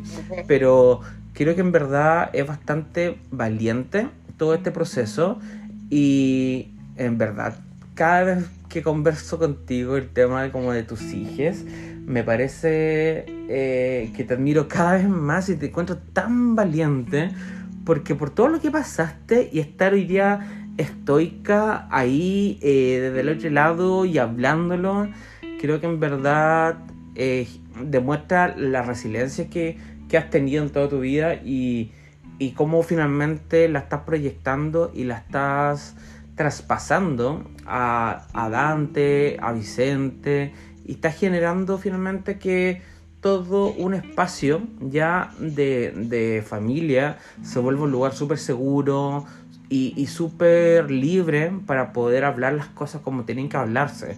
Así que en verdad, Pauli, eh, te agradezco nuevamente por darte este tiempo y abrir la intimidad de tu hogar, de, de hablar de la vida de tu, de tu hija desde antes y, y, en ese sentido poder darle eh, la esperanza en cierta medida a otras mamás que tal vez están escuchando o a, alguna amiga que tiene algún hermano o algo, porque estas cosas eh, que lo vamos a ver también en un capítulo muy próximo, adelanto, eh, no solamente pasan en los niños, también pasan en los adultos.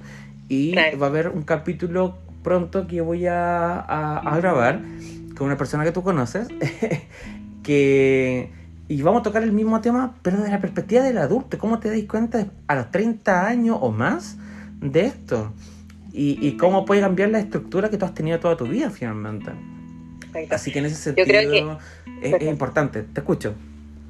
Sí, yo te quería decir eso porque el conocer el diagnóstico de Dante también nos sirvió a nosotros para ver como familia cómo nosotros eh, nos relacionábamos, pues, ¿cachai? Encontrar en mí rasgos que hasta, por ejemplo, en los años 90 una mujer no era autista, ¿cachai? No existía porque se, se pensaba que era una, una condición de hombre, ¿cachai?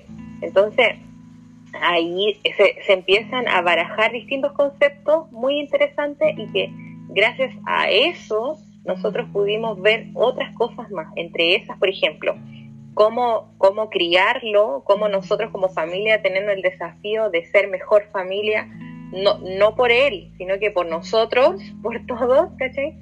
Ser mejores personas, ser mejores profesionales, ¿cachai? tener mayor incidencia dentro del espacio, ¿cachai? Cuando, cuando todo esto partió, por ejemplo, yo pedía disculpas porque Dante se comportaba así, hoy día yo no pido disculpas no, y trato ¿por de... Exacto, porque es normal. Exacto, no, Hay no que tengo por qué. normalizarlo. Entonces, me he empoderado, entonces yo, yo pienso eso, o sea, ¿qué pasaría si, si mi hijo tuviera una cola? ¿Qué pasaría si mi hijo fuera negro? ¿Qué pasaría si mi hijo fuera gay? ¿Qué pasaría si mi hijo Por fuera supuesto, trans? no hay que disculparse por ninguna diferencia. Claro, exacto. Entonces eso hoy día también te empodera, te da fuerza, te da coraje, te da valor, te da motivos para, para luchar. Ponte tú, tú, ves a, a mamás que están súper agobiadas, casi hay niños que tienen una condición que están súper solos, que nadie se junta con ellos, que nadie quiere jugar con ellos. Entonces eso también te hace levantar banderas, ¿cachai? De, o incluso normalizar ciertas conductas en las que nos ayudan a convivir de mejor forma. Nada más que eso, ¿cachai? Aprender a convivir en espacios saludables y en espacios seguros. Qué y eso yo creo que es la tarea, la, la tarea de, de hoy, ¿cachai? Sí. De aceptar, de si a ti no te parece, dar vuelta a la mirada, no sé, no mirar, no involucrarte, o si no aceptarlo, porque, hey, estamos aquí Existimos. y no hay nada que hacerle. no, ¿cachai? No hay nada que hacer con ello. Vamos, o aprendemos a vivir con ello, o no. Y, y si no, no sé cómo lo haces amigo o amigo o amigue, pero es una realidad que existe que no se puede tapar y vamos a tener que aprender a vivir nomás. Qué, qué buen mensaje, Pauli, en verdad. Eh, quiero que nos quedemos con esto, porque en verdad es un mensaje súper poderoso, súper realista, y, me encanta escuchar que a pesar de toda la historia, eh, quizás oscura de un comienzo, hoy lo ve desde una perspectiva de, de luz, de amor, de comprensión y, y, de que, claro, a pesar de no tener nada claro, literalmente, de aquí para adelante, eh, lo tomas con un desafío bastante eh, bondadoso y amoroso. De, de, verdad que me siento eh, honrado de poder conversarte contigo y tenerte dentro de mi círculo porque siento que eres una mamá puta, increíble. De verdad, increíble porque a pesar de todo lo que ha sucedido, estás ahí para tus hijos y, y, y Dante, pucha, eh, es un genio finalmente. Yo, yo, siento que. Tiene un canal de YouTube, ojo. Sí, lo YouTube. sé, lo sé, lo, lo he visto. Eduardo siempre me los manda. Y, Bendita tecnología, porque de verdad que, que, que Y que encuentro que eso es increíble, porque finalmente. ¿Qué sucede o qué sucedía antiguamente en muchos casos cuando uno presentaba como eh, aspectos distintos como de lo normativo? Te hacían ser distinto.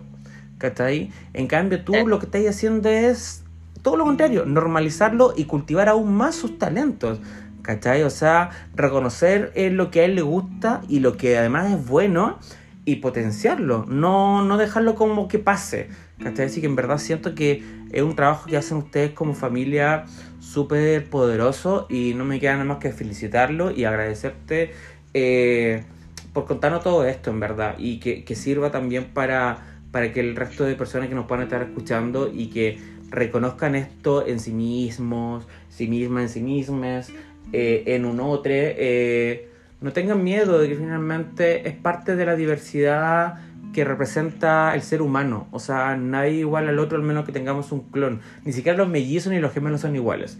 Así que en verdad todos tenemos derecho a tener aspectos que nos diferencien. Y si algunos son, algunos en cierta medida como eh, diagnosticado como patológico, bueno, es lo que nos tocó y hay que aprender a vivir con ello, salir adelante y filo. ¿Cachai? Un diagnóstico no, eh, y no, no, no, no, hace una persona, eh, no, lo, no lo define, ¿ya? nos permite entenderlo y, y, y, prepararnos, sí, pero tampoco hay que por qué tratarlo de forma distinta o como si fuese un niñito de cristal porque creo que ahí le hacemos un flaco favor. Así que todo lo que tú estás haciendo constantemente creo que en verdad es bastante bueno y, y claro, en verdad es potenciar lo que, lo que él es. Así que nada, Pauli, te quiero dar las gracias por, por todo, por esta eh, apertura de tu vida, ¿ya? Y nada, espero volver a, encontrarme nuevamente contigo en un nuevo capítulo porque contigo siento que puedo grabar muchos capítulos más. Muchas gracias, Eva, a ti por interesarte en el tema y ojalá que también que las personas que lo escuchen, eh, más que aprender, eh, conozcan sí. otra, otras cosas. Exacto. Así que nada, pues le invitamos a todos a seguir conversando, a seguir discutiendo, debatiendo y hablando de todo lo que haya que hablar. Así que nos despedimos por esta ocasión. Muchas gracias, Pauli, y nos vemos. Chao, chao. Chao, chao, Seba.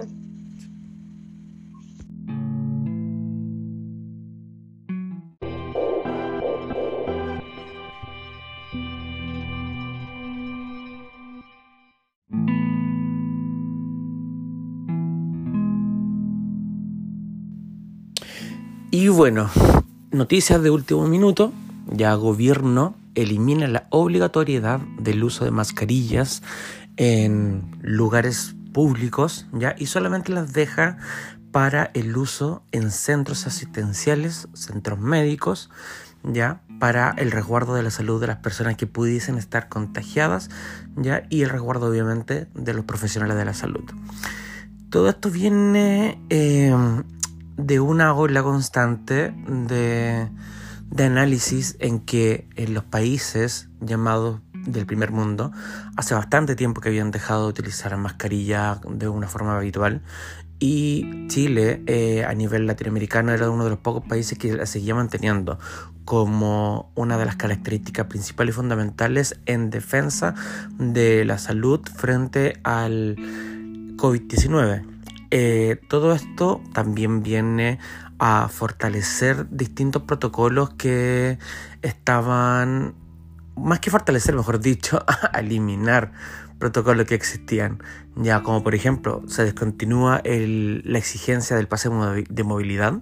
Todo esto ligado al alto nivel de vacunación que se está logrando y además en este aspecto, en este sentido de la vacunación, va a proceder a hacer parte de un programa anual y constante como fue en su momento y lo sigue siendo claramente eh, la vacunación contra la influenza, ¿ya?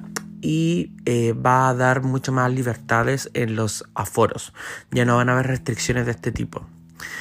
A mí personalmente eh, me genera igual una cierta eh, sensación dispar. ¿Desde qué perspectiva? Porque hace mucho tiempo que las medidas no estaban siendo tan estrictas, a pesar de que nunca se dejaron de dictaminar ni de que existieran de forma eh, legal, por así decirlo, pero la población claramente había mantenido ya un agotamiento constante contra estas eh, situaciones y ya el uso de la mascarilla era bastante débil y de una forma muy poco correcta. Los aforos también, en cierta medida, en lugares que no tenían tanta congregación de, de público, ya muchas veces los aforos no eran eh, contabilizados de, forma correcta, ni tampoco había fiscalización de estos mismos. Solamente se centraba la fiscalización en los eventos masivos, grandes, eh, conciertos, recitales, etc. Eh, el tema del pase de movilidad, siento que de un tiempo a esta parte dejó de ser algo absolutamente relevante porque era muy fácil poder tener un pase de movilidad porque muchas veces ni siquiera lo, lo, escaneaban, lo eh, pistoleaban en los lugares donde debiesen haberse eh, supervisado o, visto si que era hábil o no era hábil ese, ese documento. Todo esto eh, para mí en verdad es súper irrisorio porque siempre dije desde un comienzo de la pandemia, ya, ¿por qué no restringen ya el acceso a un restaurante, por ejemplo, y nos hacen tomar la temperatura y utilizar alcohol gel y tener distanciamiento de un metro entre personas, las mesas, que cada vez que nos levantemos de, de nuestro asiento tengamos que utilizar la mascarilla para llegar al baño y todo eso y un sinfín de medidas más? pero nunca se restringió para nada eh, el acceso al transporte público. O sea, incluso en los momentos de mayor pic de contagios en nuestro país, siempre estuvo ya el uso de la movilización pública, llámese eh, la línea red, que son las micros, ya, y el metro en sí mismo, a tope.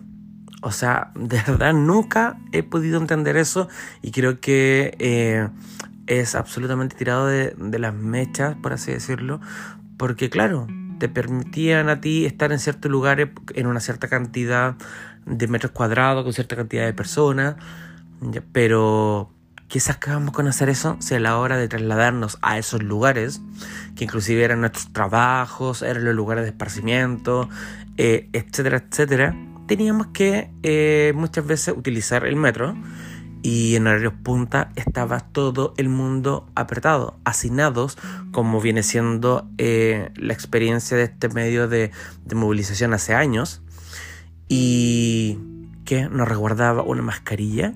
Y a mí, ¿quién me aseguraba de que la persona que estaba al lado mío, por mucho que tuviese la mascarilla, no estuviese infectada? Porque la mascarilla disminuía y disminuye el contagio, pero no te libera de él. Eh, y además, ¿quién me, aseguraba a mí que esa mascarilla era eh, estaba en su máxima potencia de utilización y no había sido reutilizada por quién sabe cuánto tiempo? Ya porque recordemos que también tenían un uso de vida bastante acotado para tener una eficiencia en la protección. Eh, nunca pude entender eso y creo que hasta el día de hoy no lo entiendo y creo que nunca voy a tener una respuesta concreta a ello.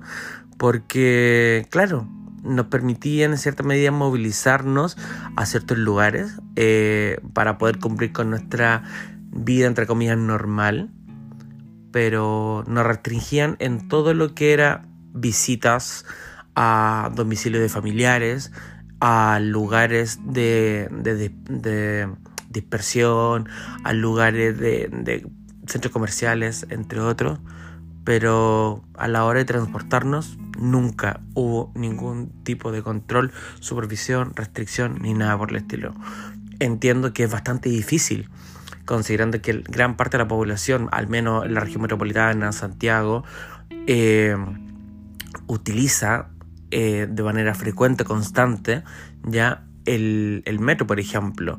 Y que claro, entrar a diagramar cuántas personas pueden caber en un vagón, que las personas no traspasen de un vagón a otro, todo eso iba a generar un caos increíble. Pero eh, creo que hubiese sido quizás tal vez un desafío sumamente eh, importante, difícil, pero que hubiese permitido también a la vez poder generar un cambio de conciencia mucho mayor.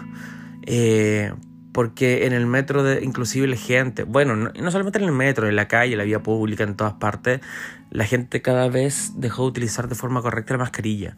Ya la mascarilla tapaba solamente la boca, la nariz no, y, y claro, y, y era, era súper desgastante el tema de tener que andar discutiendo con gente de, oye, por favor, puedo utilizar la, la mascarilla de forma correcta, es que no puedo respirar, que es incómodo, lo sé, yo soy asmático, utilizo anteojos, se me empañan los anteojos con la mascarilla, pero tuve que aprender a eh, vivir con eso porque era necesario para mi propia salud, para mi propio cuidado y para el cuidado de las personas que me rodean. Ya todo esto en verdad eh, no creo que tenga un tinte de de liberación, de que la gente hoy va a ser más feliz porque no está la mascarilla, no está el pase de movilidad, no están los aforos ni nada por el estilo, porque hace bastante tiempo estas medidas habían dejado de ser tan estrictas.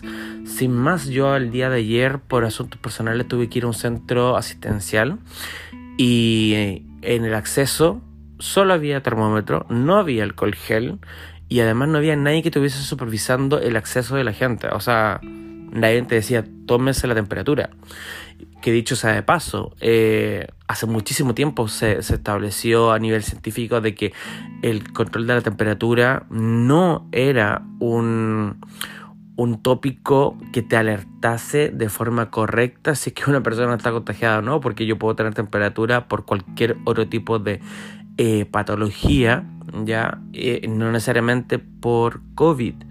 Y, y todo es tan confuso. Bueno, bueno, fue confuso lo que eh, sí queda claro de que con esto vamos a seguir, vamos a mantenernos durante mucho tiempo. La pandemia eh, a través de la OMS no ha cesado, sigue existiendo y va a pasar, yo creo que a la historia eh, como una de las enfermedades constantes que con las cuales la ciudadanía tiene que convivir, así como en su momento la viruela, la varicela. Eh, la, la gripe aviar, eh, la influenza y tantas otras de las cuales tenemos que estar vacunando, en especial personas de alto riesgo ya de salud eh, constantemente. Y va a pasar a ser de ese esquema y de ese grupo de, de, de aspectos, de que recordar, oh, todos los años me debo vacunar contra el COVID. Y, y nada, esperemos que finalmente todo esto se haga de una forma consciente. Y hablo de la conciencia de los ciudadanos, de todos nosotros, ya que entendamos de que el hecho de que nos estén dando un poco más de libertad, que ya existía en cierta medida como un libertinaje, eh, no es para hacer como que no suceda nada, para nada, todo lo contrario, sino que sigue existiendo, pero sí nos están permitiendo ser más responsables de nosotros mismos y tomar decisiones concretas. Aquí eh, el uso de la mascarilla ya se mantendrá en lugares con aglomeraciones, obviamente, eh, y también se está suspendiendo su obligatoriedad. Pero eso no significa bajo ningún aspecto de que si yo me quiero seguir cuidando y creo que la mascarilla es un aspecto que me protege y me hace sentir seguro, lo puedo seguir utilizando. No hay ningún problema en ello. Y quizás va a, ser, va a haber mucha gente que ya se acostumbró al uso de esta y la va a mantener. Pero es importante tomar siempre conciencia respecto de que somos ciudadanos que vivimos con otras personas, ya que no estamos solos en el mundo, que no vivimos en una isla y de que todos los actos que yo hago también tienen eh, implicancia eh, en el resto, ¿ya? Y bueno, estas noticias son las que vienen a marcar la jornada del día de hoy, ya en el aspecto de la salud, ya donde son los anuncios directamente del Ministerio de Salud actualmente. Y sin nada más que agregar, me despido. Esta es una nueva faceta que estoy teniendo en el podcast, en donde voy a estar eh, comentando, relatando mi apreciación respecto de noticias que estén saliendo en el minuto. Son como break news, básicamente. Espero que les guste, que que sirvan para poder difundir un poco más la información de forma concreta y verídica, porque yo siempre todo lo que voy a hablar va a tener un sustento de información directa, ya, eh, ya sea de una información concreta de un canal oficial o que sea que me haya dedicado a estudiar ese aspecto para poder conversarlo, porque creo que es sumamente importante cuando uno tiene un espacio, una plataforma, por mucho que te escuche una persona o 100 personas o más, darle el valor a la comunicación y a la información entregada. ¿Ya?